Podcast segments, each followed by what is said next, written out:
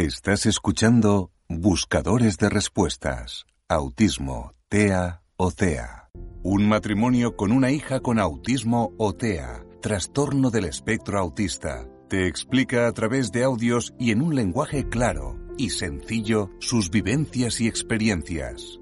También reflexionan sobre temas de actualidad y de interés sobre dicho colectivo. Un canal de podcast creado por Miguel y Ana e inspirado en su hija Daniela. Puedes visitar su página web y disfrutar de los episodios desde cualquier dispositivo y accediendo a la plataforma de podcast que prefieras. Encontrarás el enlace al final de la descripción de este episodio. Allí te explicamos todo acerca del canal y cuál es nuestro objetivo. También puedes seguirlos en redes sociales como Twitter o Instagram. Te damos la bienvenida a un nuevo episodio del canal. Empezamos. A mí, como fui diagnosticada a los 30 años, me cuesta un poco pensar en mi trayectoria educativa desde la perspectiva de mis necesidades como autista, pero sí que puedo decir que mi paso por el sistema educativo siempre me ha hecho percibirme como extraña y me ha generado mucha confusión. Recuerdo en parvulario que era una niña completamente aislada, que atendía en clase pero no participaba de forma activa y que tampoco se relacionaba con nadie. Mi tutora siempre le decía a mi madre que sabía que no tenía ningún problema de lenguaje porque cuando nos poníamos a dibujar yo siempre cantaba, pero que nunca me comunicaba con ella ni con nadie. Sí que recuerdo en primer curso, con tres años, haber tenido problemas a nivel de autonomía porque no sabía abrocharme la bata y no me enseñaban, pero pretendían que aprendiera sola. Entonces, no fueron pocas las veces que me quedaba frente al colgador mirando fijamente la bata sin moverme durante horas, porque no sabía qué hacer ni, ni cómo. Era una situación muy confusa para mí y la profesora no lo entendía.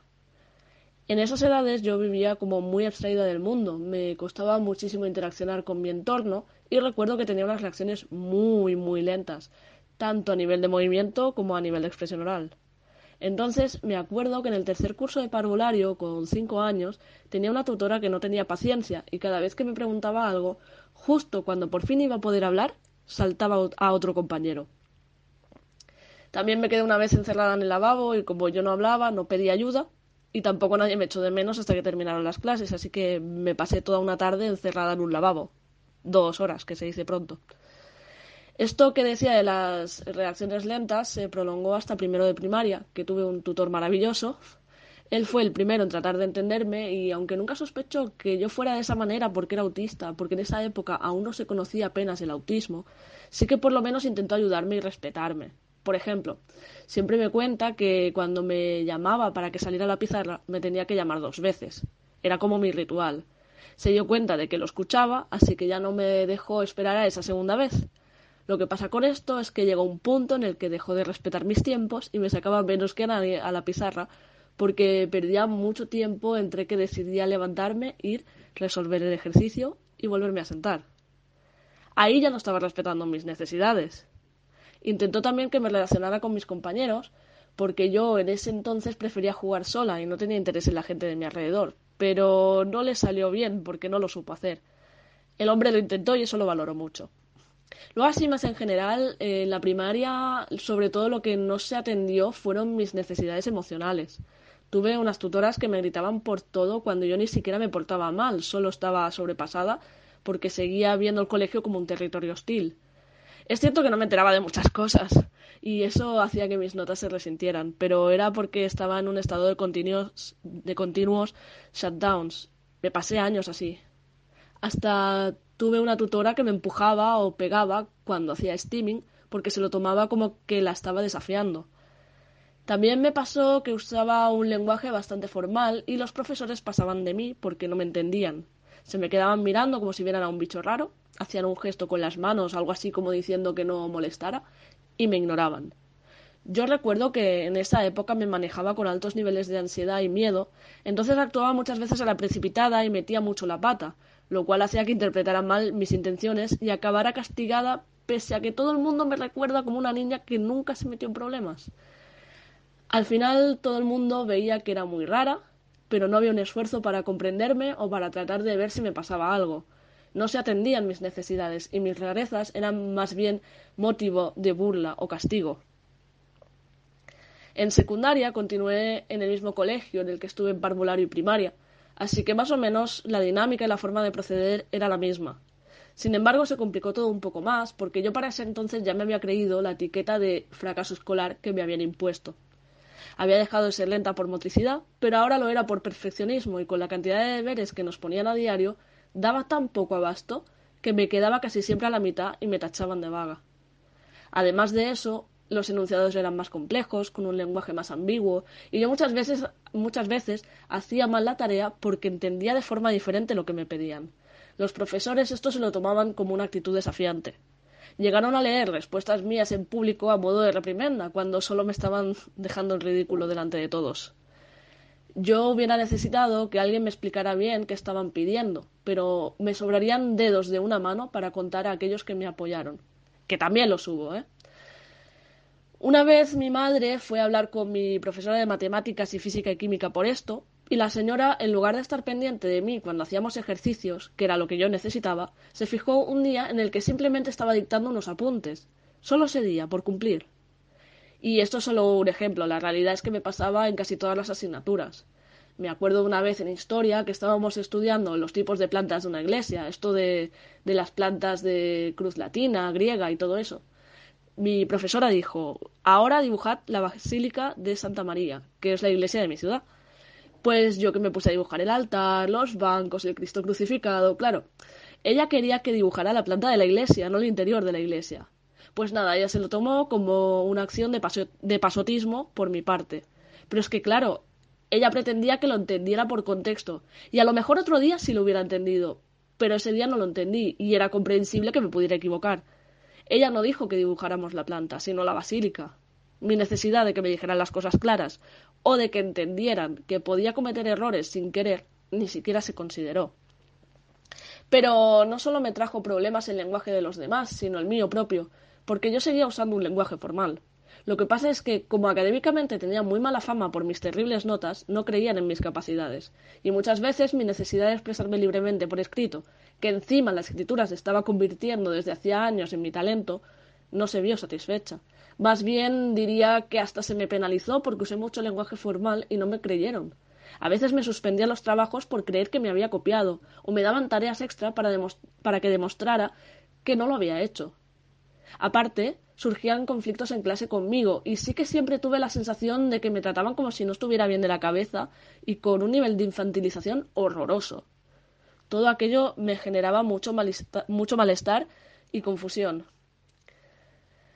Tras terminar la secundaria entré en bachillerato, por fin en otro instituto. Allí en general me respetaban muchísimo las necesidades, a niveles incluso de dejarme dormir en clase alguna vez sabiendo de mis problemas de insomnio. En sí no se me ocurre ninguna medida relacionada con el autismo porque allí se me atendía psicológicamente por otras razones. Pero sí que recuerdo como muy angustiantes las decisiones de último momento de mis profesores. Pasaba poco, pero alguna vez pasaba. Lo típico de exámenes sorpresas, eh, cambio de fechas o de aula en los exámenes o entregas de trabajo y demás. Eso a mí me iba fatal, incluso si nos daban más tiempo para estudiar. Yo pedía, por favor, que se respetaran las fechas, pero claro, no servía de mucho, y menos si después de tu comentario tienes a tus compañeros quejándose. Después en la universidad se empezó a complicar un poco la cosa. Tenía profesores que nos engañaban con el tipo de exámenes que nos iban a hacer, así que tú estudiabas de manera ineficiente y en el momento del examen te encontrabas de cara con la injusticia. Este nivel de incertidumbre era muy estresante para mí. Tuve también un problema puntual con la gestión de la beca, porque era la primera vez que la pedía, en ese entonces la documentación se entregaba en mano y había un error en mi documento. Pero era el último día para entregarlo porque llevaba una semana perdiendo clase y haciendo cola para que me atendieran. Recuerdo que hasta que no me puse a llorar en medio de una crisis no fueron capaces de ayudarme. Si no llego a tener esa crisis no habría podido pedir la beca. Luego de ese primer año abandoné los estudios por varias causas y me metí a hacer teatro. Lo del teatro no es educación formal, pero sí puedo decir que allí mis necesidades estaban bastante bien atendidas. La única que no se pudo atender bien fue la de los cambios de última hora, pero porque el teatro ya funciona así muchas veces. De hecho, me vino muy bien. Para mí fue como una terapia en muchos aspectos y mejoré muchísimo mis síntomas de autismo durante esos tres años. Pero esto no hubiera sido posible si mis, necesidades no cubiertas y sus consecuencias no se hubieran tratado desde el más profundo de los respetos. Cuando terminé las clases de teatro, volví a la educación formal estudiando un grado superior de educación infantil en el mismo instituto en el que estudié bachillerato. Durante esa etapa fui muy feliz porque, aunque tenía personas que no me lo ponían fácil y pretendían culpabilizarme de todos los conflictos que pasaban en el aula relacionados conmigo, también conté con la ayuda de la mayoría de mis profesores. De hecho, había tres profesoras en concreto que sabían de mi condición, aun si yo no les había dicho nada porque no tenía el diagnóstico aún. Dos de ellas eran psicólogas y la otra tenía la empatía y el cariño suficientes como para darse cuenta de mis necesidades y atenderlas adecuadamente. En esas clases, si sentía que estaba al borde de una crisis, me dejaban salir del aula. Si me molestaban los ruidos, me dejaban llevar algo que me tapara los oídos. Si me daba una crisis, me ofrecían ayuda. Siempre me anticipaban lo que íbamos a hacer. Me ofrecían mucho apoyo visual para explicarme las cosas. Me recordaban constantemente que si necesitaba algo se lo podía pedir. Respetaban mis, rutinas y rituales. Respetaban que no quisiera hacer determinadas actividades por un tema de hipersensibilidad táctil. A nivel general, a nivel general sí que era más difícil respetar eso del contacto físico, pero a nivel interpersonal con los profesores solían respetarme mucho. Incluso podría contar que una de las psicólogas me ayudaba bastante a superarme. Por ejemplo, con el tema del contacto físico, ella iba probando pequeñas cosas hasta que yo me acostumbraba. Ahí entonces subía un poco más el nivel y así hasta que conseguí un día abrazarla. Pues era así con todo. Y ella sabía que era autista y que yo lo sabía, pero me lo callaba. Igual que yo sabía que ella lo sabía, pero nunca lo hablamos eh, abiertamente. Bueno, eh, todo esto pasó durante el primer año porque yo decidí que iba a ser yo misma y que no quería hacer masking. En segundo decidí volver a hacer masking porque mi tutora tenía el prejuicio de que por mi forma de ser no podía ser profesora y estaba muy pesada con eso, muy pesada. Sinceramente, no creo que lo hiciera malas, porque no era mala docente ni tampoco mala persona, pero si expongo esto es porque es necesario entender que los prejuicios son muy dañinos, tanto para el que los sufre como para el que los emite. Entonces yo me vi en esas de ponerme a hacer masking y sí que fui más tranquila, pero sufría más crisis que el curso anterior y más shutdowns.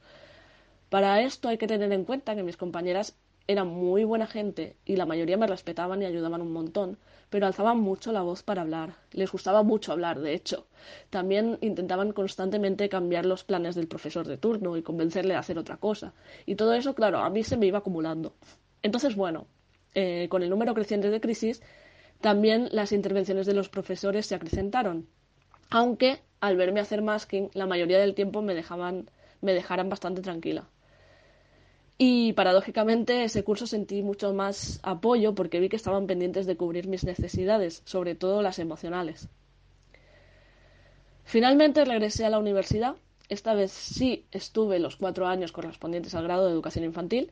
Y bueno, en general la experiencia fue bastante estresante. Creo sinceramente que en la, universidad, al menos en la que yo estuve, no se atienden bien las necesidades de las personas neurodivergentes. A mí, por ejemplo, lo que me molestaba mucho eran las incongruencias de algunos profesores, porque me generaban mucha confusión y se creaban situaciones injustas. Te exigían antipáticamente que un trabajo concreto lo hicieras siguiendo unas normas de formato y extensión concretas y te amenazaban con bajarte la nota si no, si no cumplías con esos requisitos. Y eso también pasaba en los exámenes. Estamos hablando de a lo mejor tener que escribir un trabajo de cuatro caras y si escribías solo una línea de una quinta, ya te bajaban un punto. Yo cumplía con esas, con esas normas a rajatabla. Y eso hacía que muchas veces se resintiera la redacción de los trabajos porque mi necesidad de expresarme libremente no se veía satisfecha y mi discurso se veía entorpecido. Luego, cuando devolvía los trabajos corregidos, resulta que aquellos que se habían saltado las normas sacaban muy buenas notas y a ti te la ponían baja porque la redacción era una porquería. Otro ejemplo, justo con el trabajo que comentaba de, las cuatro caras, para que no me saliera una línea de una quinta, lo que hice fue imprimir el trabajo sin el nombre y poner el nombre con bolígrafo una vez impreso. Pues me bajó un punto igualmente porque al señor no le gustó la idea. El mismo señor que el primer día de clase nos quería suspender a todos la asignatura completa por no llevar bata en el laboratorio cuando no sabíamos que íbamos a ir allí ni nos había avisado de que lleváramos bata. Muchas veces eh, en la universidad pasaba eso, que parecía que tuvieras que ser adivino con las peticiones de los profesores, cuando uno no puede realmente saber el qué si la persona no lo expresa explícitamente. Hablando más en general, había mucha falta de empatía por parte del personal de gestión académica y muy poca flexibilidad por parte de los profesores. También la mayoría de docentes hacían y deshacían a su antojo, eran muy imprevisibles y era complicado prever y organizarse o estructurar nada. Yo a veces les pedía hacer algún trabajo de otra manera porque no podía hacerlo como ellos me pedían y necesitaba cambiar algo y se negaban en rotundo. Además, ofendidos y con total falta de educación. Hubo un par de profesores que sí me dejaron, porque profesores buenos a los que sí les explicabas un problema te entendían y se adaptaban a ti, también los tuve. Pocos, muy pocos, pero ahí estaban. Y esta es en sí mi experiencia como autista, si pienso más o menos en ello, aunque haya sucedido todo antes de que yo obtuviera el diagnóstico. Yo sufrí bullying durante gran parte de mi estancia en el sistema educativo, y en parte es porque aprendí muy pronto a callar y aguantar, resignada a que así era como me tenía que tratar la gente, que eso era lo normal. Estar tan abstraída del mundo durante el parvulario tampoco es que me jugara a favor precisamente. Durante esa etapa me pasaba que tenía una larga melena rubia que llamaba mucho la atención. Entonces mis compañeros no paraban de tirarme del pelo, entre otras cosas que también me hacían. Yo recuerdo que mis compañeros, por una cosa u otra, siempre me molestaban. Un día me harté y le clavé un punzón en la cabeza a uno de ellos. Como los ataques que yo recibía eran constantes, ni siquiera me castigaron porque la tutora entendió que lo hiciera.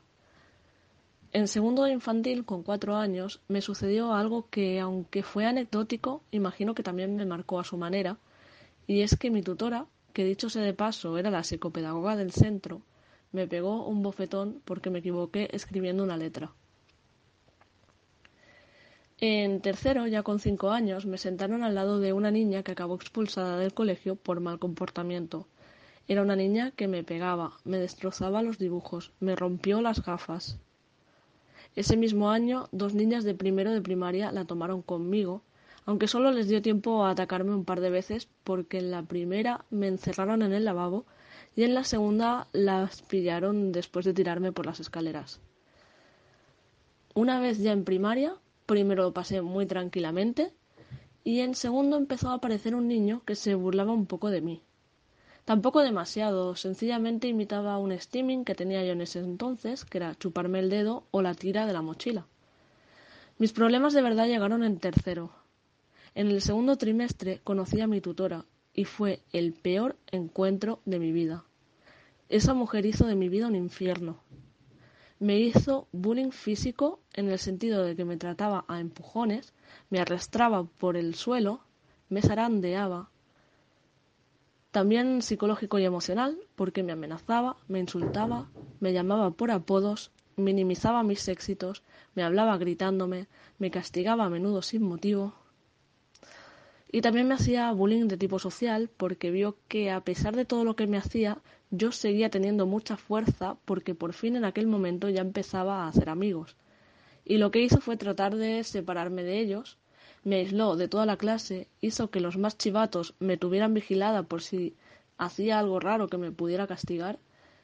Y en fin, que no sé muy bien por qué hacía todo eso, pero fue lo que provocó que el bullying de mis compañeros se manifestara más fuertemente y ya no se marchara. Yo en esa época me volví a meter en mí misma, es decir, yo estaba empezando a salir al mundo y me volví a encerrar porque se me hacía una realidad insoportable. Y bueno, raro era el día que no me daba un shutdown. Pasaba los recreos sola, completamente desconectada porque mi mente infantil no daba para más de tanto estrés y tanto miedo.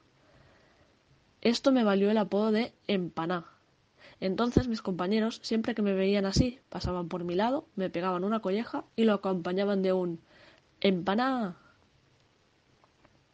Toda esta situación se agravó en cuarto, que la volvimos a tener de tutora, y ahora ya tenía más confianza en que me podía seguir destrozando libremente y sin consecuencias. En quinto tuve a la misma tutora que tuve en segundo, pero resultó ser amiga de mi tutora de tercero y cuarto. Entonces se puso más seria y también me hablaba a los gritos y tenía comentarios muy fuera de tono. En este curso hizo de nuevo su aparición el pesado que en segundo me imitaba, para pasar a hacerme bullying junto con su séquito. Además, en ese curso yo empezaba a comunicarme más eficientemente con mis compañeros, pero por culpa de eso descubrieron lo de mi lenguaje formal, y fue otro motivo para meterse conmigo. En sexto se calmó todo gracias a que tuve una tutora estupenda, pero solo tuve ese año de calma. Primero de eso fue un curso muy extraño. Tenía ordenador por primera vez en mi vida y descubrí el Windows Messenger. Mis compañeros se dieron cuenta de que era mi principal herramienta de socialización y me hackearon la cuenta varias veces, cosa que aprovecharon para extender rumores. Esos rumores me trajeron problemas con la hermana mayor de un compañero, una chica que iba a cuarto y que me empujaba, acorralaba, estampaba contra la pared.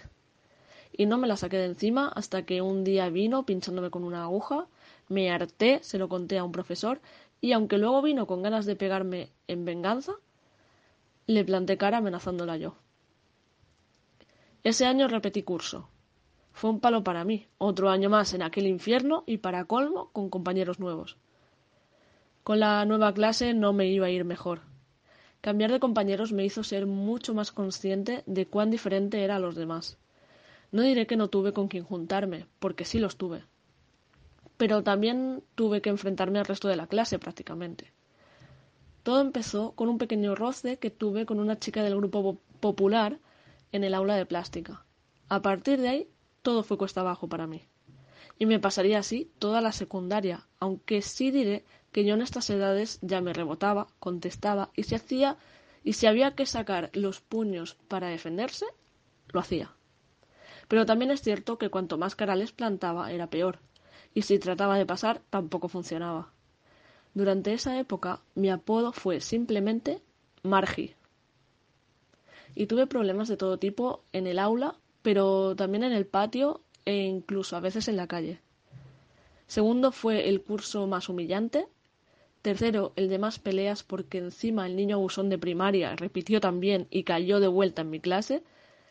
Y cuarto fue algo más tranquilo, pero también más complicado. Mis profesores sabían lo que había, pero no me ayudaban. Hubo quienes se reían por debajo de la nariz mientras me veían acorralada, otros que hacían la vista gorda, y otros que probablemente no sabían cómo actuar, pero intentaban facilitarme la vida a su manera. También tuve profesores que me amargaron la existencia en la ESO. La jefa de estudios me despreciaba por ser de familia de clase trabajadora y la directora me rechazaba por tener criterio propio y porque el nivel cultural de mis padres era bajo. Luego estaba mi tutora de tercero y cuarto, que sí se preocupaba por mí, pero no me sabía ayudar. A mi madre le dijo que no podía permitirme repetir de nuevo, porque si ya lo estaba pasando mal, otro año sería peor que mi problema era que yo tenía mucho coco y poco cuerpo, y mis compañeros eran lo contrario, mucho cuerpo y poco coco. resulta que el problema era el mío. En fin. Acabé tan tocada que al llegar a bachillerato no me relacionaba con mis compañeros por miedo a hacerles daño con mis estallidos de ira y no me fiaba en absoluto de mis profesores porque me trataban tan bien que me monté la paranoia de que estaban esperando a que bajara la guardia para hacerme daño, hasta que aprendí que me trataban con cariño de forma sincera. En bachillerato no tuve mucho problema con el bullying. Sé que mis compañeros me criticaban un poco por la espalda al verme muy rara, y lo sé porque aparentemente nos llevábamos muy bien y nos ayudábamos mucho, pero uno con los años madura y entonces me lo confesaron ellos mismos. Tampoco es que me afecte si no me molestan directamente, la verdad. Por lo demás, fueron dos años de sanación personal en los que lidié con un cuadro de estrés postraumático, que no con el trastorno en sí, por el trauma de mi tutora de tercer y cuarto, trauma que había olvidado y que resurgió en esa época. Bachillerato, el año de la universidad, los tres años de teatro, fueron cursos que me aportaron muchas cosas buenas y me dieron mucha paz, una tregua para descubrir que también se podía ser feliz y que yo también tenía permitido que me trataran bien. En el grado superior también me sentí muy a gusto. No tuve mucho apego con las compañeras, pero había una relación de cariño con algunas. Nos hacíamos bromas y demás. Solo había una que cuando me veía balancearme se reía de mí y hacía todo lo posible para ponerme trabas y pasarme por delante, pero yo no se lo permití. Y también tuve roces con algunas tratando de defender a otras compañeras, pero poca cosa. Me molestó más mi tutora, la que no me veía como profesora, porque aunque insisto, sé que no lo hacía a malas, sus prejuicios me alejaban mucho de ella.